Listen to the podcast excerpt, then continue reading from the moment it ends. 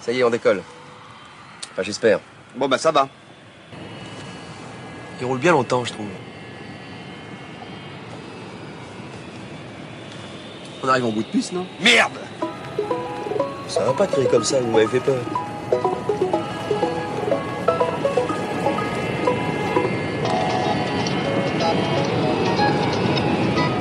Pourquoi il décolle pas ce putain d'avion? Vous avez remarqué, vous aussi?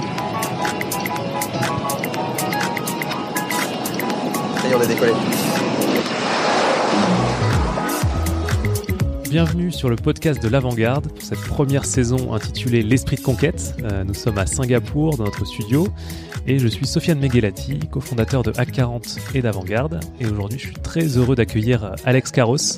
Euh, Alex qui est Managing Director de la société Neuronity Asia. Euh, salut Alex. Bonjour. Alors pour cet épisode, euh, on va commencer euh, par euh, ton expérience Mhm. pour que les auditeurs te découvrent.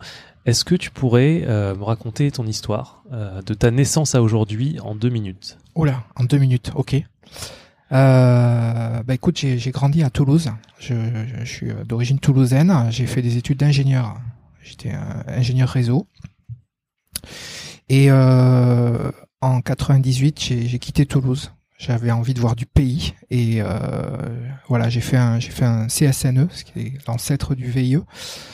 Je suis parti en Corée et je suis jamais rentré en France quasiment. Euh, j'ai fait que des pays à l'international et voilà. euh, j'ai été dans des pays comme la Côte d'Ivoire, le Nigeria, la Libye et à un moment donné, je me suis dit il faut quand même que je me pose, mais j'avais toujours pas envie de me poser en France. Donc euh, je me suis posé à Singapour. Voilà, donc euh, en 2008, je me suis installé ici à Singapour. J'ai fait un MBA à l'INSEAD. Et, euh, et puis je suis resté. Voilà, et je suis encore là. Donc là, depuis pas mal d'années, un, un- ancien de Singapour, comme on dit. T'es Ouais. vraiment plus t'es per- permanent Permanent resident. Ouais. Ouais. ouais. Donc oui, je me sens euh, pas singapourien, mais je me sens local. local. Voilà. Ok Alex, Euh, est-ce que tu peux me donner ta définition de l'esprit de conquête? Ah, quelle euh, quelle définition on peut donner à ça? Ben, Pour moi, je suis quelqu'un qui je reste pas en place. Et pour moi, la conquête, ça représente l'aventure, ça représente euh, partir loin, euh, découvrir des nouvelles choses, et et si possible, bien entendu, le faire ben, pour pour gagner de l'argent, pour gagner sa vie, pour Mhm. pour en faire un business. Donc moi, j'ai je trouve que ça correspond bien à, ce que j'avais envie de faire dans ma carrière. Euh, j'avais pas envie euh, vraiment d'être euh, planqué ou posé entre guillemets euh, à Toulouse, comme tous mes copains de promo. J'avais vraiment envie de voir du pays et je- en fait, euh, je savais pas trop où ce qui allait se passer, mais finalement, euh, voilà, j'ai découvert que l'Asie et dé- découvert que Singapour c'était un super pays pour euh, pour s'installer euh, d'un point de vue humain, familial, personnel.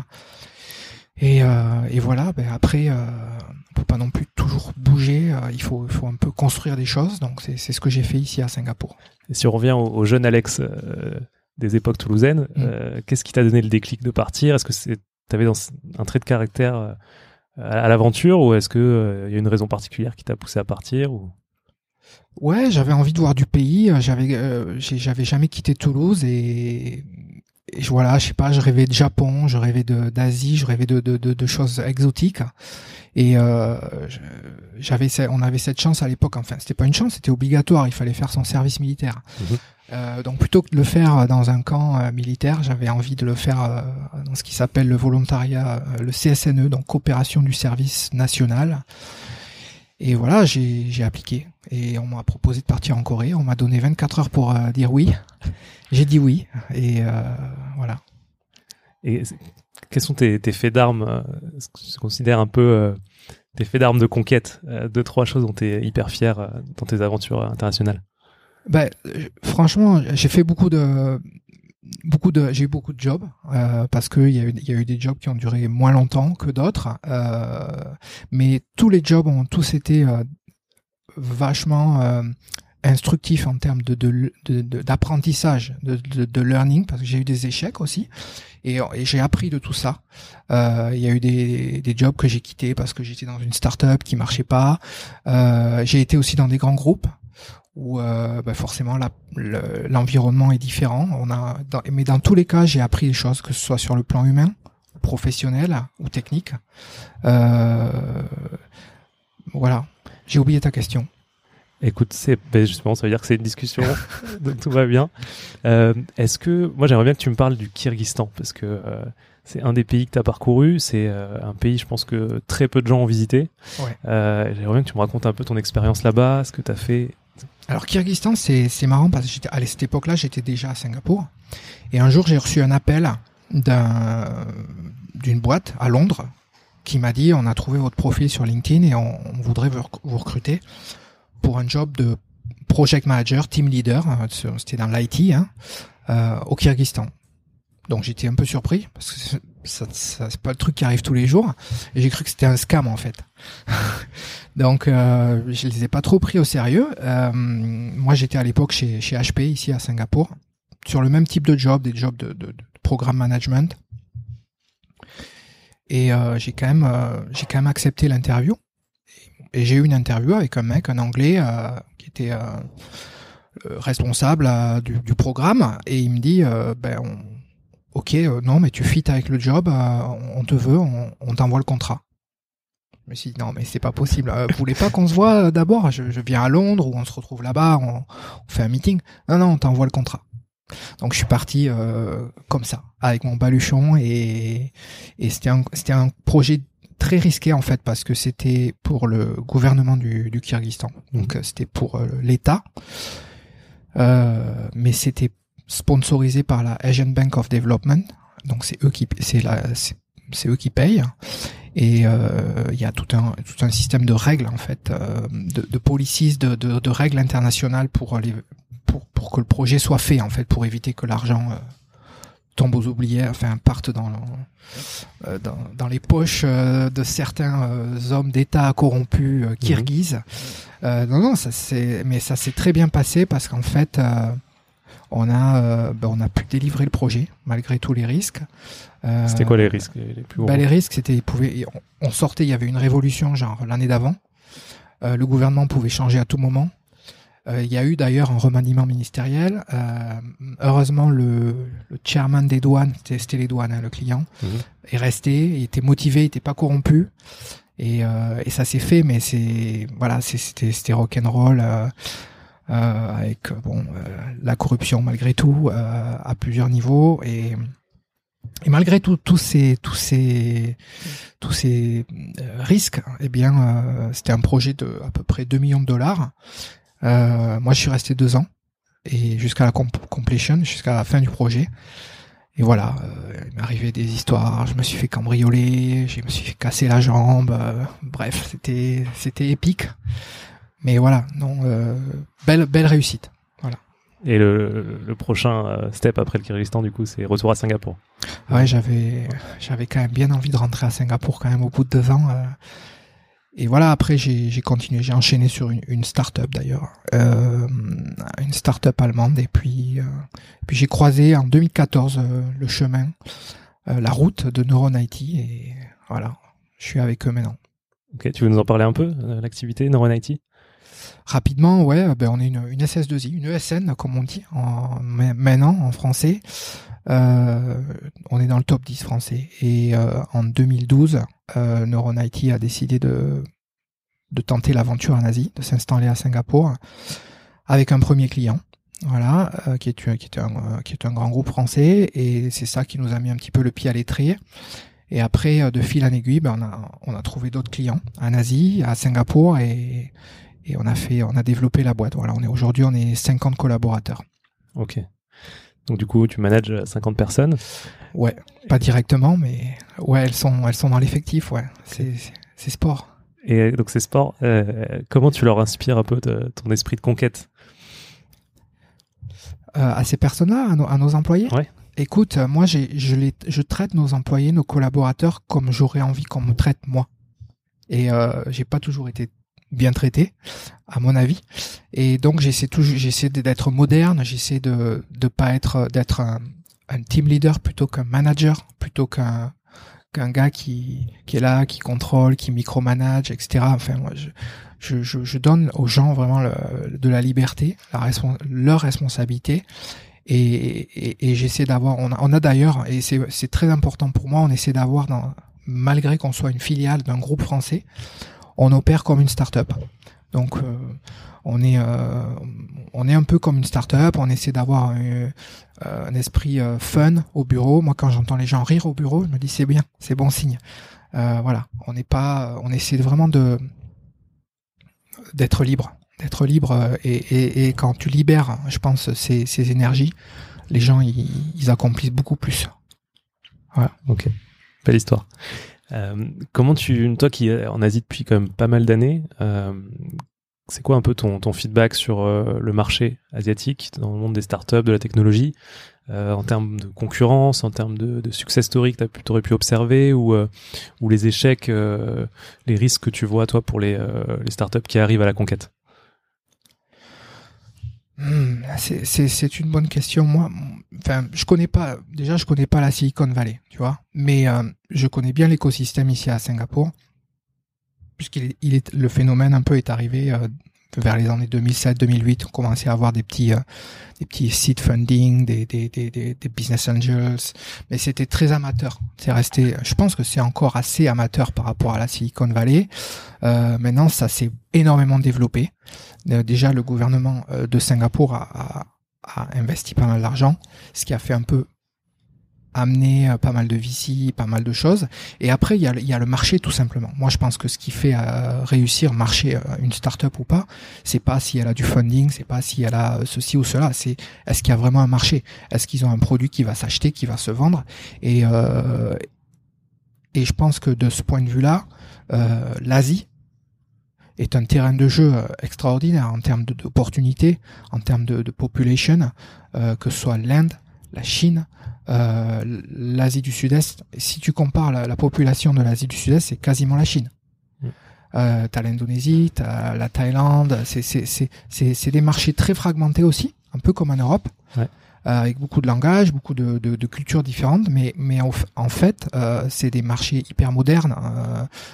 La pénétration du mobile, la pénétration des nouvelles technologies, c'est extraordinaire. Donc ça apporte, moi, je pense, énormément de possibilités. Peut-être pas à Singapour, c'est compliqué. C'est un petit marché, euh, mais c'est, je pense que c'est un, un, peu un, c'est ce que disent d'ailleurs beaucoup de gens. C'est un peu un terreau, euh, un peu, un peu, une espèce, comment on dit, un, sandbox. Sandbox, pour, tester des choses. pour tester des choses. Et euh, je pense que ouais, c'est pas mal. Et puis il y a quand même une certain pouvoir d'achat à Singapour, donc pour pour faire des, des premiers projets, c'est bien. Et toi qui es dans le euh, un marché B2B actuellement, tu vends des entreprises. B2B, ouais.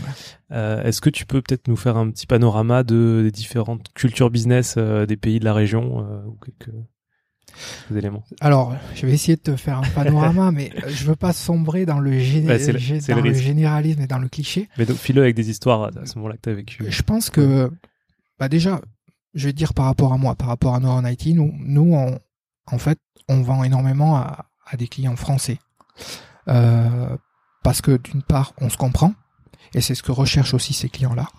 Euh, c'est d'avoir un peu cette confiance, parce que on va gérer leur IT, donc c'est hyper important, c'est hyper sensible. Et euh, donc il y a cette relation franco-française qui, s'établit, qui, facilite beaucoup de choses. Et en plus, déjà rien que ça, c'est un marché assez assez gros pour nous. Après, on a fait du business avec des locaux, avec des Chinois. C'est toujours un peu plus difficile. Et je pense que pour le faire bien, il faut le faire comme eux le font. Donc, euh, tu vois, j'avais un, on n'a pas une grosse force de vente, mais on a un premier, on avait un commercial qui était français, et pour lui, c'est facile de vendre à des Français. Là, j'ai, j'ai viens d'embaucher un commercial qui est local, qui est, qui est indien en fait, et euh, je pense que ça sera plus facile pour lui de vendre à des Indiens. Et ce que je pourrais conseiller, entre guillemets, même si on peut pas avoir une ribambelle de, de sales au début, tu vois, mhm. de commerciaux, mais euh, il faut pouvoir s'adapter aux cultures et le mieux, c'est d'embaucher des gens de cette culture-là. Voilà. Donc si mon prochain sales, euh, j'espère que ça sera un chinois. ok. ok, merci Alex. Euh, si on, on vient un peu sur, sur Singapour, il y a une communauté French Tech d'entraide. Mm. Je pense que tu participes aussi un petit peu. Je te vois beaucoup à la chambre de commerce. Mm etc. Euh, Est-ce que tu trouves toi qu'il y a une bonne entraide entre les, expats dans la région, les Français? Euh, Comment est-ce que toi tu t'investis et euh, bah, comment tu pourrais raconter un peu euh, le, niveau d'entraide qui existe ici euh?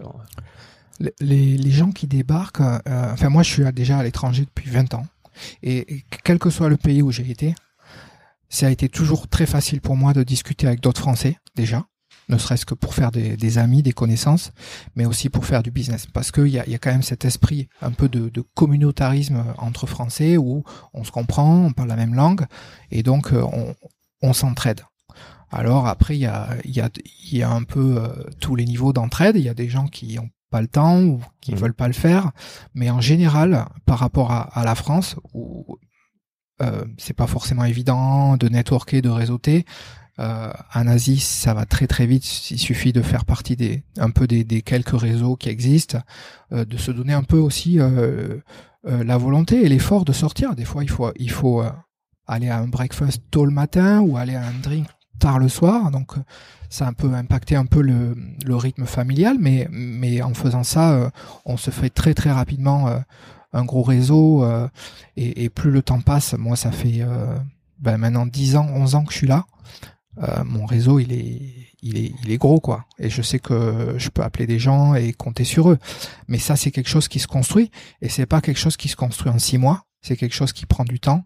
Et il faut le faire euh, dès qu'on arrive. Voilà. Ok. Merci.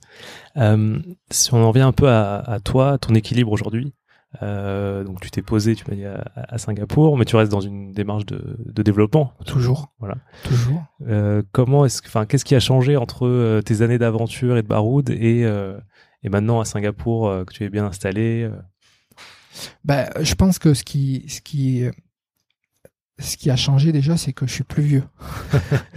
et donc, il euh, y a quand même un peu cet aspect seniorité qui, qui s'installe et qui facilite quand même beaucoup de choses. Parce que quand j'avais 24 ans et que j'essayais de voir un patron d'entreprise à Séoul pour chercher un job, c'était pas évident. C'était pas évident parce que, euh, ben voilà, t'es un, es un petit jeune et, et on n'a pas forcément de temps pour toi. Donc ouais, ça, ça aide. Euh, le fait d'être installé, d'être posé, ça, ça installe une certaine crédibilité. Voilà. Et puis après, toi aussi, tu deviens plus confortable parce que tu sais dans quel environnement tu, vis, tu, sais qui tu peux appeler ou pas, euh, et, euh, et ça aide énormément, ouais. Mm. Euh, si on passe un peu sur comment tu te projettes sur la suite, tes prochaines conquêtes, quels sont un peu tes plans de conquête pour les années à venir? Bah écoute, continuer avec euh, avec Neuron IT, bah, c'est vraiment une très belle aventure. Euh, et puis euh, voilà, faire grossir euh, le business. Euh, quand je suis arrivé, j'étais le 25e employé. J'étais pas le premier en fait, parce qu'au début ils sont arrivés un peu en mode euh, voyage aller-retour, tu vois, comme ça. ce qui était très bien pour pas trop dépenser au début, c'est bien. Et après, à un moment donné, la, la, la, la, boîte est devenue assez grosse et il fallait vraiment un, un, boss, quoi, un manager. Euh, mais ouais, on est 50, euh, on veut encore grossir. On on, on a, ouvert une plateforme aux Philippines, on a ouvert une plateforme à Bangalore, en Inde. On, on a déjà du business à Jakarta, euh, dans toute l'Asie. Euh, là, j'étais avec des Japonais ce matin. Donc ouais, c'est tous les feux sont verts, donc euh, il faut en profiter et euh, on, on, continue. Enfin, c'est les journées malheureusement sont, sont trop courtes, mais ouais, il y a plein d'opportunités. Voilà. Le retour en Europe ou non n'est pas alors du jour. Alors attends, euh, je me déjà je suis résident ici, donc je pense franchement que je vais rester jusqu'à la, la, fin de ma carrière ou en tout cas une pré-retraite que j'espère bien méritée. Euh, donc ouais, rester encore à Singapour. Rien n'est jamais acquis. Euh, les choses peuvent changer aussi, même à Singapour. le l'économie, le, le, monde aujourd'hui bouge très vite, donc ça, ça peut changer euh, très rapidement, je pense. Euh, mais la, la, Chine, qui est un voisin proche de Singapour, euh, montre quand même qu'il va se passer énormément de choses dans la région. Et euh, non, ben, je sais pas, ma retraite, on verra, mais en, Fr en France, dans le sud de la France, à Toulouse peut-être, ah bah oui. mais Ville Rose. ou ailleurs, ou ailleurs. Ça marche. Euh, on va passer à la, la dernière partie du, de, de l'épisode, la partie un peu inspiration. Ok. Euh, je vais te demander quelle est toi la personne qui t'inspire ou qui t'a inspiré dans tes aventures, qui t'a inspiré la conquête, ou que tu as croisé, ou une personne, un personnage, mais qu'est-ce qui t'a inspiré, toi, une personne? Ouais, euh, bah, il y a plein de gens qui m'ont inspiré parce que j'ai croisé au cours de mes pérégrinations, on va dire, des, gens formidables, euh, des gens euh, qui avaient réussi, des expats, des patrons de grosses boîtes qui, qui, étaient en Corée, qui étaient dans, dans des pays comme le Nigeria, etc., qui, qui étaient des gens qui m'ont inspiré, quoi, très très enrichissant. Mais je pense que la personne à qui je dois le plus et qui m'a donné ma chance, c'est un, gars qui s'appelle Marc Poirier, qui est, qui est un, des grands patrons euh, maintenant, aujourd'hui, chez, chez Crédit Agricole. Et à l'époque, il était chez à Séoul, euh, à la Société Générale. Et un jour, il m'a appelé, parce qu'on se connaissait, on avait fait connaissance par justement par hasard. Et il m'a appelé, il m'a dit Alex, euh, j'ai un job pour toi. Est-ce que tu veux faire le site web de la Société Générale? J'avais jamais fait ça. Et euh, de fil en aiguille, en fait, euh, j'ai bossé indirect, enfin directement pour lui et après indirectement pour lui aussi puisqu'il m'a après il m'a demandé de, de voir si je pouvais m'occuper de l'IT du lycée français de, Séoul. Et voilà, c'est comme ça, c'est des gens qui te donnent ta chance, qui ont qui ont confiance en toi et qui te donnent une opportunité. Et si tu la prends, euh, tu sais que derrière il va t'arriver d'autres choses incroyables. Donc j'étais vraiment très inspiré par par Marc et, euh, et aujourd'hui encore. Voilà. Ok Marc. Euh, est-ce que toi il y, a une, y a une phrase que tu te répètes ou une routine euh, que tu as pour, euh, pour gérer tout ce travail d'exécution que tu es en train de faire et gérer aussi un équilibre qui te qui te qui t'inspire et qui t'inspire toujours la conquête? Et justement tu me disais que rien n'est arrêté qu'il faut toujours ouais. toujours être en, en énergie. Ouais, le risque en fait et je me suis brûlé à ça, c'est de vouloir trop en faire et euh, à vouloir être partout euh, tout le temps, c'est trop dur en fait. Et à un moment donné, euh, j'avais, enfin, notamment au début, en fait, chez Neuron, j'avais un peu des, des, difficultés à gérer mon, mon temps parce que je voulais faire trop de choses. Et donc le, ce que j'ai appris à en faire, c'est plus à faire moins, mais à faire plus plus qualitatif. Donc il y a il y a, y a voilà, il y a, y a moins de choses que je fais et puis avec le temps, on arrive un peu à mieux cerner ce qui est important et ce qui l'est moins. Voilà, et puis, euh, puis je vieillis, donc j'ai moins d'énergie pour aller partout euh, jusqu'à pas d'heure. Hein. mais euh, ouais, non, c'est ça, c'est gérer, gérer son temps et aussi passer du temps. Malheureusement ou bien heureusement, je dirais, je dois aussi passer du temps au bureau pour être avec les équipes et pour les, les coacher, les emmener dans la bonne direction. Donc passer du temps aussi avec les gens en interne voilà, c'est pas évident de mixer les deux parce que j'adore faire du business, j'adore rencontrer des clients, etc. Mais voilà, il faut à un moment donné euh, un peu gérer son temps et, c'est pas facile. C'est vraiment pas facile. Un dernier message pour les pour les conquérants euh, d'Asie et d'ailleurs, mais euh, à tous ceux qui vont prendre leur baluchon et aller découvrir le monde, ou bien sûr tous ces entrepreneurs qui développent leur, leur boîte et qui vont conquérir des nouveaux marchés. Est-ce que tu as un message à leur partager? Bah, le message que j'aurais envie de dire, c'est n'ayez pas peur, quoi. Et on le voit déjà, il y a, y a tellement de, de la, communauté française ici à Singapour a, doublé en 10 ans. Euh, quand je suis arrivé, on était 6 7 000. Aujourd'hui, il y a près entre 15 000 et 20 000 Français à Singapour. Partout, il y en a. Enfin, il y en a. C'est pareil à, Shanghai, c'est pareil à Hong Kong. Euh, il y a tellement de possibilités. Et quand on est jeune, euh, voilà, si on fait un échec, c'est pas c'est pas la fin du monde. Euh, donc voilà, n'ayez pas peur, partez, euh, vous posez pas trop de questions et et ça de toute façon, ça sera une, une expérience très enrichissante. Voilà. Merci beaucoup Alex, euh, ravi Merci. de t'avoir eu sur sur cette émission et à bientôt. Merci à toi, à très bientôt.